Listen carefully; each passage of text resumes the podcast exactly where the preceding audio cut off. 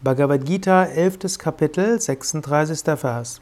Arjuna uvacha sthane rishikesha tavapakirtya jagat prarishyatya nurachyate rakshamsi bhitani bdishodravanti sarve namasyanti cha siddhasangaha. Arjuna sprach, Zu Recht, o Krishna, jubelt die Welt in deinem Lobpreis und ist hoch erfreut. Dämonen fliehen aus Angst in alle Himmelsrichtungen und die Heerscharen der Vollkommenen verneigen sich vor dir. 37. Vers.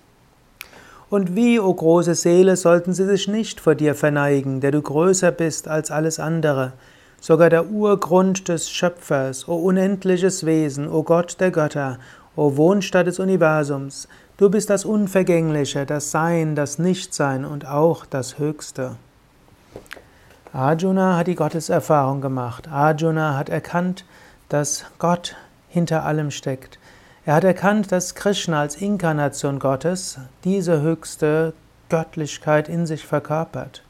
Und er weiß auch, er ist nicht allein. Er ist nicht der Erste, der diese Erfahrung gemacht hat.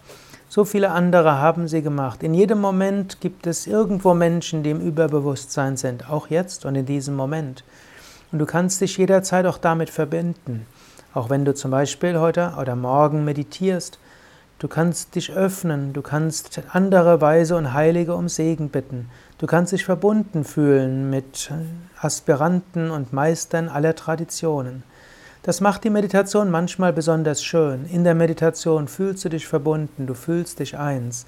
Und du weißt, Gottes Gnade und Segen fließen durch dich, sie fließt durch so viele Menschen. Wir können uns alle verbunden fühlen mit allen Sadhakas, allen spirituellen Aspiranten auf der ganzen Welt. Wir können uns nicht nur verbunden fühlen als solche, die Gott dienen und nach Gott streben, sondern wir können auch wissen, durch jeden wirkt Gott. Jeder, auch die, die nicht an Gott glauben, sind Instrumente Gottes.